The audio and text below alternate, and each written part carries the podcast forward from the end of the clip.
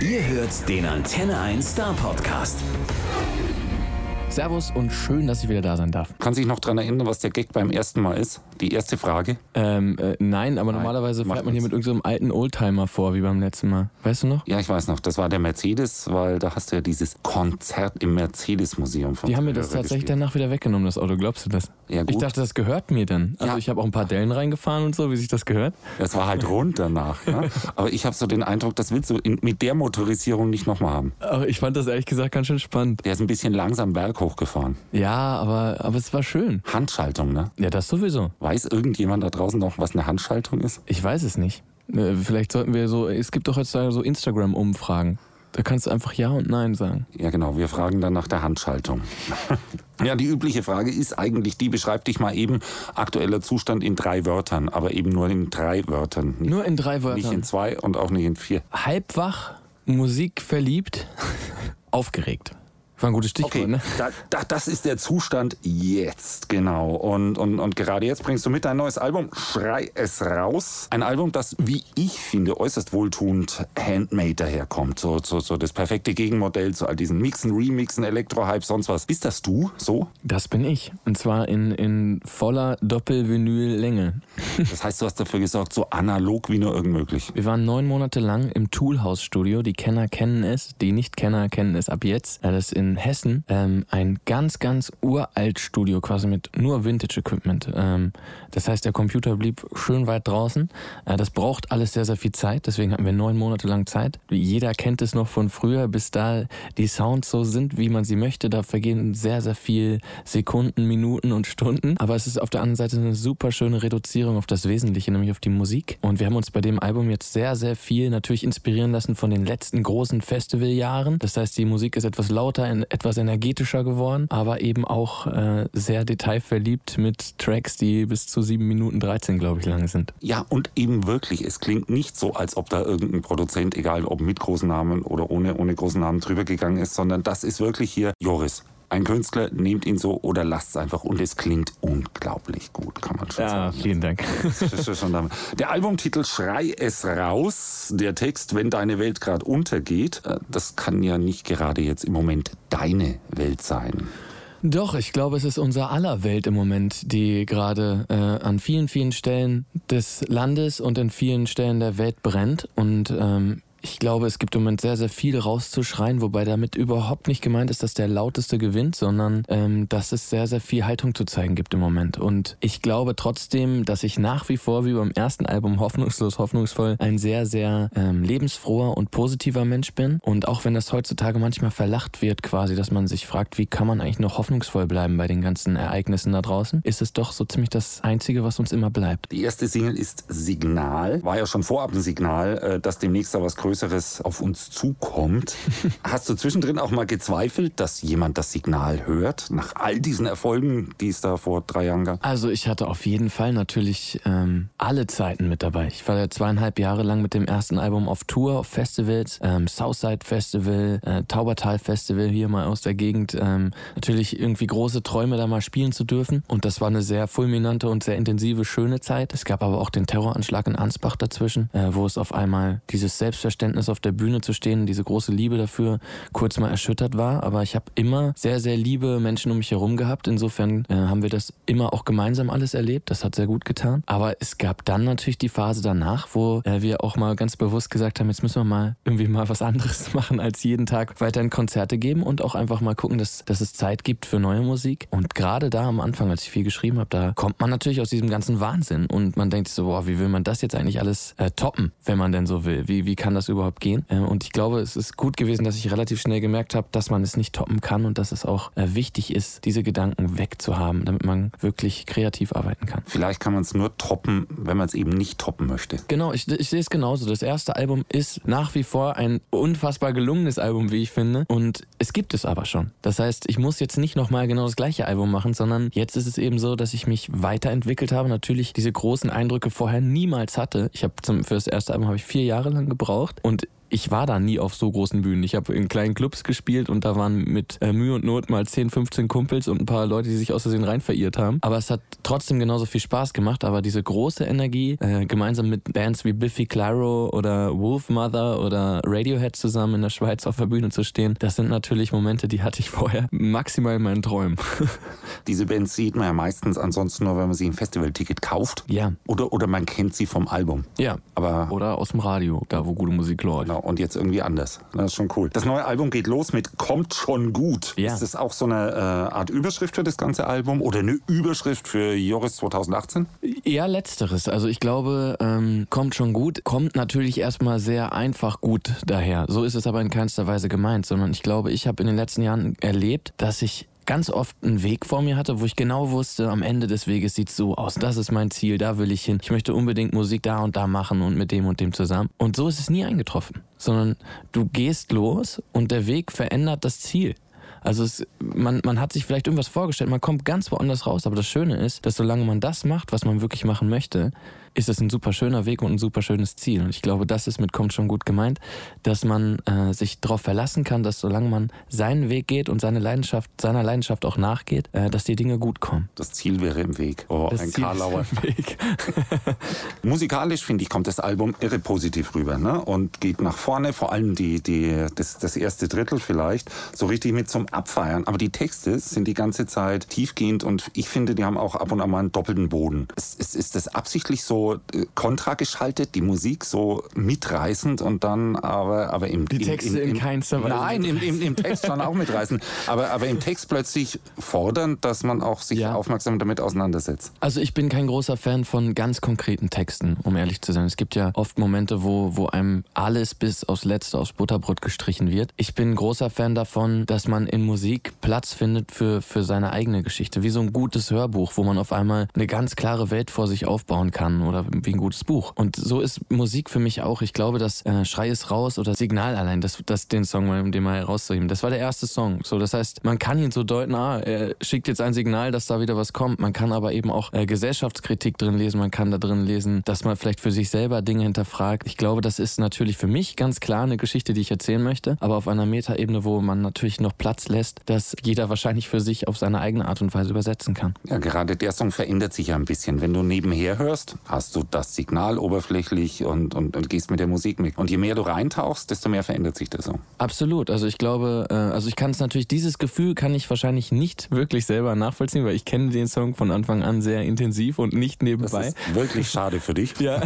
Aber genau, also ich glaube, es gibt sehr, sehr viele ähm, Worte, die man vielleicht nur beim zweiten, dritten Mal dann wirklich gut versteht. Dieses Signal, dieses kann mich irgendjemand hören, obwohl man in der Masse unterwegs ist und natürlich jeder einen um sich herum hören kann, aber ist natürlich sehr gut übertragbar. Für mich ist dieses Facebook-Bild so, äh, man schießt heutzutage seine Meinung raus und maximal torpediert man sich gegenseitig, aber man, man hört sich nicht mehr wirklich einander zu und geht auch kaum noch aufeinander zu. Gestern war der Tag der deutschen Einheit. Ist, glaube ich, sehr, sehr wichtig, dass wir alle wieder ein bisschen mehr aufeinander zugehen und auch lernen, wieder zuzuhören. Dieses Zusammending. Ja. Es, es, es, es gab mal den Gedanken, vielleicht äh, musikalisch zum Tag der deutschen Einheit nur noch Songs zu spielen, die irgendwas mit zusammen oder together zu tun haben. Und hat's geklappt? Ja. Ja? Ja, ja, feine Sache. wie, wie, wie, wieder zurück zu dir. Ähm, Gute Überleitung.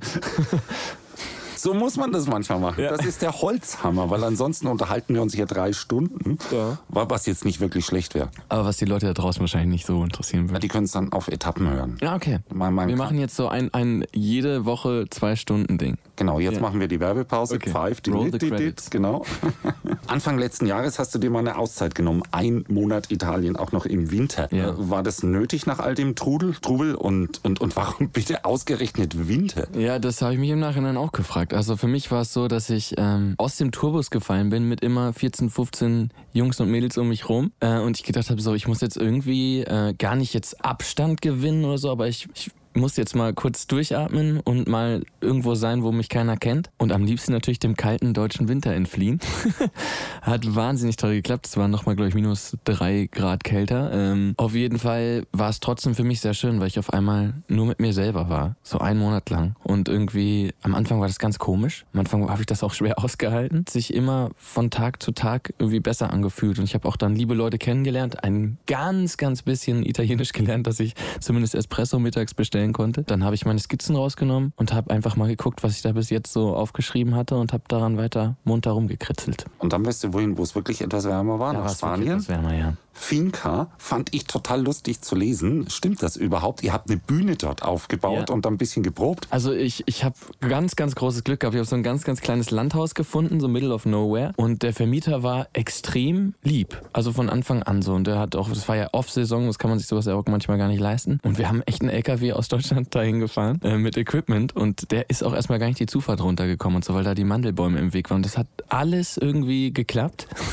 Und wir haben dann da diese ganze Bude komplett umgerissen, haben äh, ein großes Matratzenlager reingebaut. Was waren immer 10, 15 Leute da und auch immer verschiedenste Leute. Und wir haben so eine Rundbühne aufgebaut, wo wir dann zusammen äh, die Ideen von mir zusammen äh, jammen konnten, auch mit der Band auch zusammen und das gleichzeitig sogar schon so ein bisschen recorden konnten. Also Es hat extrem viel Spaß gemacht, drei bis vier Stunden am Tag Musik zu machen und sonst mal zu kochen, mal zu feiern, ähm, immer Leute da zu haben und ein bisschen noch zu schreiben. Also es war äh, eine sehr, sehr schöne Zeit. Wenn sich jetzt irgendjemand meldet und behauptet, du hast gar keine Arbeit, du hast Urlaub, dann stimmt es sicherlich auf irgendeine Art und Weise, weil auch so ein Festivaltag zum Beispiel ist ja so, dass man abends einfach ein wunderschönes Konzert geben darf vor vielen, vielen Leuten, die wahrscheinlich meistens sogar ein ganzes Wochenende lang einfach Bock haben, gute Musik zu hören und wegen zwei, drei Bands sogar noch dann unbedingt hin müssen. Das ist natürlich eine tolle äh, Atmosphäre und man lernt viele andere Leute kennen. Man darf abends umsonst noch tolle große Konzerte sich anschauen. Das ist natürlich eine, eine fulminant schöne Zeit. Es gibt aber auch andere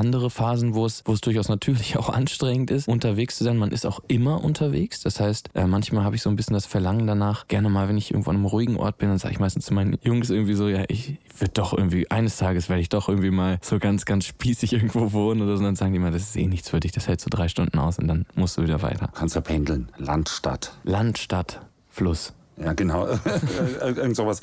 Äh, zum Thema Festival. Ich finde, da ist auch eine super Festivalhymne drauf auf dem neuen Album. Oh, jetzt bin ich gespannt. Das sind wir. Ah. Finde ich schon, oder? Was, was, und, und, und ich habe mir überlegt, wo bitte hat er dann diesen Song geschrieben? Ist das eher so Spanien und so viele Leute außenrum? Oder Nee. ist das eher so, ich bin einsam, es ist kalt, ich bin in Italien? Oder, oder wie? Ich habe vieles natürlich auch immer nebenher geschrieben. Einen Song sogar schon vorher geschrieben, Rom. Der ist quasi sogar vor dem letzten Album schon fertig gewesen, hat es aber irgendwie, hat sich nicht getraut aufs Album und jetzt ist er dann in voller Imbrunst quasi auf dem neuen Album drauf. Äh, Das sind wir, ist entstanden in Mannheim. Also in meiner WG, hab ich, die habe ich da immer noch, obwohl ich viel zu selten da bin, habe ich noch mein WG-Zimmer in Mannheim. Und die lassen dich da noch rein. Die lassen mich da immer noch rein. Ich habe auch immer noch den Schlüssel. Du, du, du, du zahlst auch noch die Miete. Ich zahle noch die Miete. Also. Ähm, es, ist, es ist nach wie vor ein, eine wunderschöne, kreative WG, ja. Jetzt geht's dann auch gleich los mit der Tour. Also so richtig viel Zeit zum Durchatmen hast du nicht. Es beginnt mit Natürlich, einem wo- Doppelkonzert in in Stuttgart. Stuttgart, ja. Gleich zweimal hintereinander. Es sieht so aus, als ob du dich ein bisschen drauf freust. Ich freue mich extrem drauf. Ich habe seit zweieinhalb Jahren keine Clubtour mehr gespielt, obwohl ich drei Touren mit dem letzten Album gespielt habe. Aber so lange ist das alles schon her. Ein wahnsinnig aufregendes Gefühl gerade für mich, dass es jetzt nach zweieinhalb Jahren wieder zurückgeht mit so vielen Ideen, die man ja auch in zweieinhalb Jahren irgendwie hat. Man hat ja viele Konzerte gesehen, viele Eindrücke auch für, von der neuen Musik, wo man sich denkt, okay, das müssen wir unbedingt so machen. Und wir haben ganz, ganz viel gebastelt. Alle Finger sind zum Glück noch dran bei uns, aber wir haben wirklich äh, viel geheimwerkert und haben verrückte Sachen mitgebracht. So viel darf ich schon verraten, glaube ich. Und den Rest muss man sich angucken. Den muss man sich ansehen. Vor Ort. Ja, die letzten drei Jahre muss man noch mal überlegen, nach Hoffnungslos, Hoffnungsvoll, nach Herz über Kopf, nach den Echos und, und, und überhaupt was alles war. Denkst du eigentlich da hin und wieder an die Anfangszeiten noch zurück? Also ich denke sehr, sehr viel daran zurück, wie das alles losging und wie viele Sachen zueinander kamen auf einmal. Ich habe davor ja auch 19,5 Jahre lang Musik gemacht, aber es hat eben bei weitem nicht so viele Leute interessiert. Und äh, es war natürlich eine verrückte Zeit, als, als so alles so irgendwie losging. Ich habe ja vorher auch immer nur englische Musik geschrieben, bis ich 23 war. Und dann habe ich im Schneckenhaus als erstes deutsches Lied geschrieben. Und das hat mir auf einmal eine ganz neue Welt aufgemacht, wo ich gemerkt habe, boah, es ist irgendwie doch möglich, gut klingend deutsche Musik zu schreiben. Und auch noch so, dass eben die Leute das verstehen. Und das ist natürlich eine weitere Ebene, die zur Musik mit dazukommt. Wir haben ja gerade eben schon kurz über Text und Musik gesprochen. Und seitdem quasi habe ich ja erst Deutsch geschrieben. Das heißt, mein ganzes erstes Album ist ja auch so meine deutsche Schreiberzeit gewesen. Und insofern denke ich da sehr, sehr gerne dran zurück, ja. Also bei diesem völlig äh, un, un, unbedeutenden Album, das auch niemand gehört hat, irgendwie quasi, hast du quasi noch geübt? Ich habe noch geübt, genau. Das, das sehr schön. Sehr, sehr, sehr, schön. Die Frage ist, wenn du am früher denkst, hättest du da irgendwas anderes gemacht, ander, ander, anders gemacht oder so, so im Nachhinein gesehen? Und wenn ja, warum? Oder, oder viel eher, äh, warum nicht? Um es in den Worten eines Stuttgarters zu sagen, hätte alle Wege verändert, hätte ich sie vorher gewusst. Nein, ich glaube, auch Fehler gehören mit dazu und Fehler machen einen auch zu dem Menschen, genauso wie die guten Dinge, der man ist. Und insofern bin ich, glaube ich, froh um alles, was ich erlebt habe. Natürlich gibt es Extreme, die ich nicht unbedingt erlebt haben hätte wollen, aber es gab dafür ja auch viele wunderschöne Momente, an die ich vorher nie gedacht habe, dass ich sie erleben dürfte. Das war das erste Album und jetzt das zweite. Und ich stelle mir wirklich die Frage, ist es eigentlich schwerer, ein zweites Album zu schreiben als ein erstes? Es ist so und so. Also auf der einen Seite hatte ich viel, viel mehr Möglichkeiten. Allein so lange im Studio zu sein, ging beim ersten Album gar nicht. Auch finanziell nicht. Auf der anderen Seite hatte ich beim ersten Album viel mehr Zeit und man hat natürlich auch so diese, diese Early Believers äh, mit dabei, die einen in total vielen Dingen einfach, einfach so unterstützen. Da wo heute sofort irgendwie, ja, da muss ich aber mal gucken, wie teuer das jetzt wird. Also insofern und natürlich kreativ ist es so, dass es nicht ganz so leicht war, Ruhe zu finden. Also weil ich habe natürlich ein bisschen schon geschrieben, während ich unterwegs war, aber das ging nicht so richtig für mich, weil ich dann den ganzen Tag lang rumgewuselt habe, Interviews gegeben habe, abends auf der Bühne stand und ähm, wenn ich mal einen Tag frei hatte, auch echt platt war, so dass ich irgendwie so ein bisschen erstmal wieder Platz brauchte um und den Kopf freikriegen musste. Also das war vielleicht ein bisschen schwieriger und natürlich ist es auch so, dass einen nicht nur gute Geister immer begleiten, sondern auch es in mir auch viele Teufel gibt, die gerne mal mit reinquatschen. Ah ja, also wir beide wissen auf jeden Fall jetzt schon, dass das ein großartiges Album geworden ist. Die anderen müssen reinhören. Ja. Und idealerweise nach Stuttgart kommen oder irgendwo sonst auf Tour. Wie gesagt, Tour geht los ab dem 19. 19. Oktober und danach bist du unterwegs erstmal. Das hast du sehr schön gesagt. Vielen dann Dank. kommst du hoffentlich irgendwann nochmal bei uns vorbei. Auf jeden Fall. Also dann vielen Dank für heute. Danke dir. Und bis dann. Der Star Podcast bei Antenne 1.